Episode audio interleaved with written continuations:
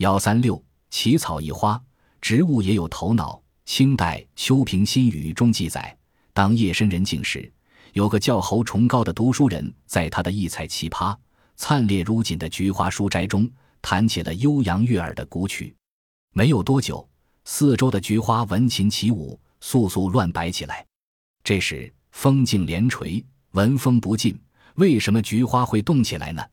侯崇高停止歇弦，菊花安静如常；复再弹，则又摇动。吓得他推琴而起，不敢再弹了。这种现象过去一直被认为是无稽之谈，现在则被一些科学实验所证实了。印度做了植物对音乐反应的试验，在七个村庄用广播对六种水稻播放一种拉加的乐曲，结果水稻产量增长百分之二十五至六十。对花生和烟叶做同样的试验，产量也增加百分之五十左右。苏联做了植物对痛苦感受的实验，把植物根部置入热水中，结果从仪器中立即传出植物绝望的呼叫声。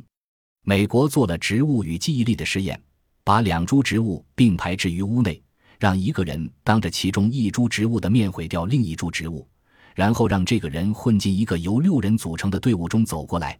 这些人全部戴着面罩，当毁坏植物的人走过时。那株活着的植物便在仪器记录纸上留下强烈的信号指示。美国还做了一个试验，在长着西葫芦的两间屋子里分别播放摇滚乐和古典音乐，结果也发现西葫芦的反应不同。播放摇滚音乐的葫芦藤蔓背向收音机，而播放古典音乐的葫芦藤蔓则缠绕在收音机上。由此可见，植物也有头脑。不但会表露感情，有喜怒哀乐的变化，而且还能忍受痛苦、挨饿，具有同情心。为繁殖发热，有种叫斑叶阿若姆的天府新科植物，长着毛状或剑状的叶，在美国波特市极为普遍。它的块茎可碾成粉供食用，还可做衣领的增白剂。而吸引生物学家的，并不是它的漂亮衣着和实用价值，而是它在繁殖期的发热现象。斑叶网若母长着一个漂亮的斗状叶鞘，鞘内抱着一只散发着异味的佛焰花絮。当繁殖期来临时，花絮便渐渐发热，同时散发出一种能吸引昆虫的气味。据记载，即使环境温度仅四摄氏度，佛焰花絮的温度也可以达到四十六摄氏度。在代谢极盛的情况下，它的耗氧量为每小时每克先重七十二立方厘米。相当于一只盘旋飞翔的蜂鸟的耗氧速度。美国的一些植物专家发现，在这类植物的传粉期，它自身的积累脂肪逐渐消失。通过电子显微镜观察和生物化学方法测定，证实了斑叶阿若姆在繁殖期间主要是靠消耗其脂肪来发热的。热花可以引诱那些以细屑为食的蝇类来传粉。热量使花絮上带有异味的化学物质如氨、银朵和粪臭味四处散发，而这些常使人们眼鼻有恐怖级的气味，却足以吸引逐臭的蝇类为之传粉。在美国东北部，气温通常在零摄氏度以下。有一种天府新科植物臭松，它的佛焰花絮在繁殖期所散发的热量可高出环境温度二十至二十五摄氏度。美国伊阿华专家们的研究发现，释放的热量不仅使花保持温热，而且还能融化花周围的积雪。最近，美国科奈尔大学的学者对臭松佛焰包内气体的动力学问题进行了研究，发现佛焰包能够使周围风的走向偏移，形成围绕花絮的涡流。原因就在于佛焰包内外的温度差异。更令人叫绝的是，佛焰包油的芒粒状花粉随着热空气涡流。像受到一种引力似的，被从花序上部的成熟花上吸到下部为传粉的花上。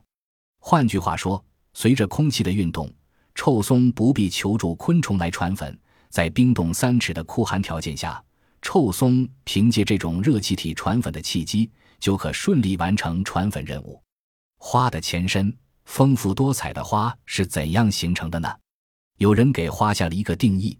花是适应繁殖的一种变态的叶和枝，这就是说，花是由叶和枝变化来的。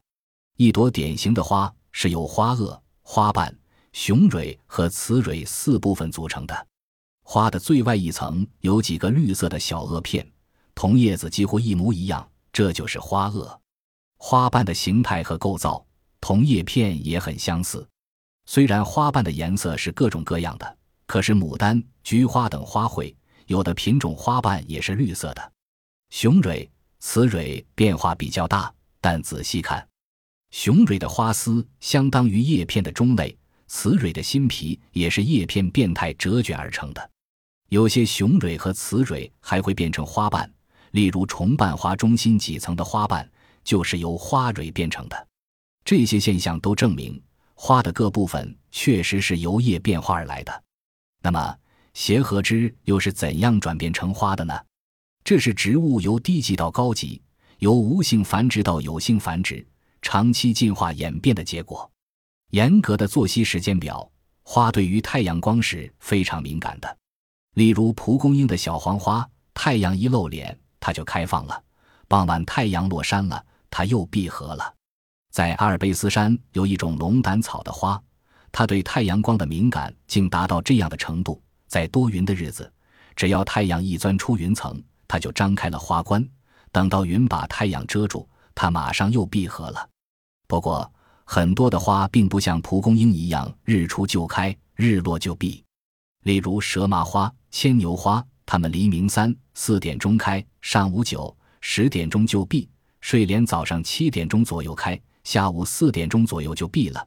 烟草花、带萧草、晚香玉则是白天闭合，夜间开花。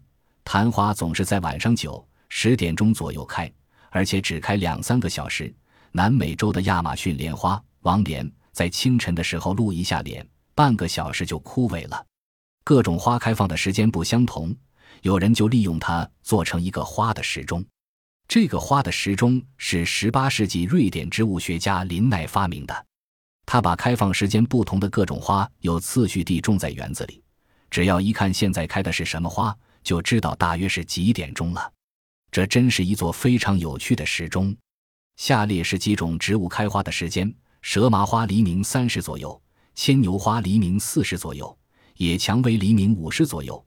龙葵花清晨六时左右，芍药花清晨七时左右，半枝莲上午十时左右，鹅鸟菜正午左右开放，万寿菊下午三时左右，紫茉莉下午五时左右，烟草花下午六时左右，丝瓜花晚上七时左右，带销花晚上八时左右，昙花晚上九时左右。当然，同一种植物在不同地区开放的时间也不同。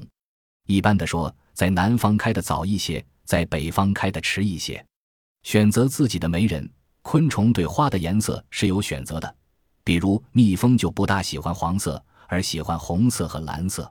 更有趣的是，有些花还选择昆虫，例如金鱼草，它的花平时闭合着，等到它所喜爱的一种小蜂飞来的时候，花立即开放了。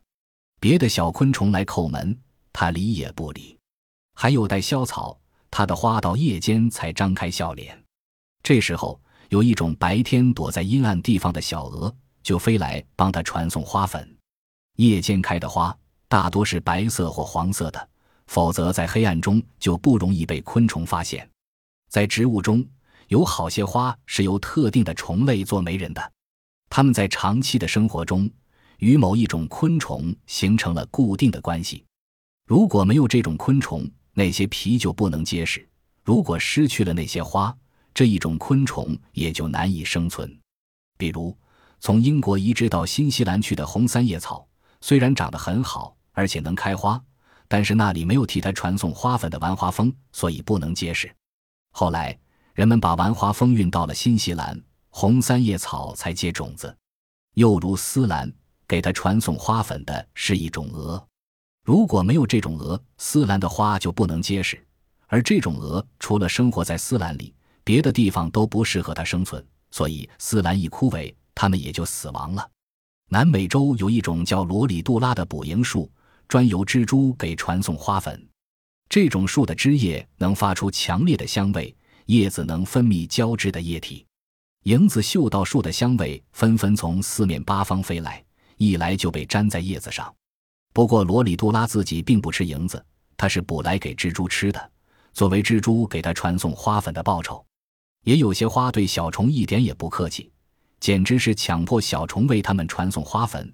例如螺类的花，昆虫一飞到花上就陷到花冠深处，等它拼命挣扎出来的时候，它的脚上已经沾满了花粉。马兜铃类的花更厉害了，它们的花像个小瓶子，雌蕊和雄蕊都生在瓶子底部，雌蕊比雄蕊成熟早。瓶子里有蜜汁，瓶口生满了毛。昆虫在瓶口嗅到又香又甜的蜜，便想大吃一顿，渐渐从瓶口爬进瓶子里。但是进去以后再想出来就不容易了，因为瓶口的毛都是尖向下的。这时候贪吃小虫着急了。便在瓶内乱撞乱蹦，这么一来，便把别处带来的花粉粘到了雌蕊上。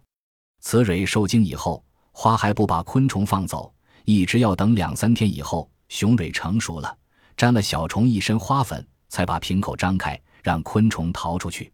这些昆虫一会儿就将这断关紧闭的生活忘记了，又钻进另一朵花里去吃蜜，结果又被关住了，在被囚禁的情况下，继续完成它的历史使命。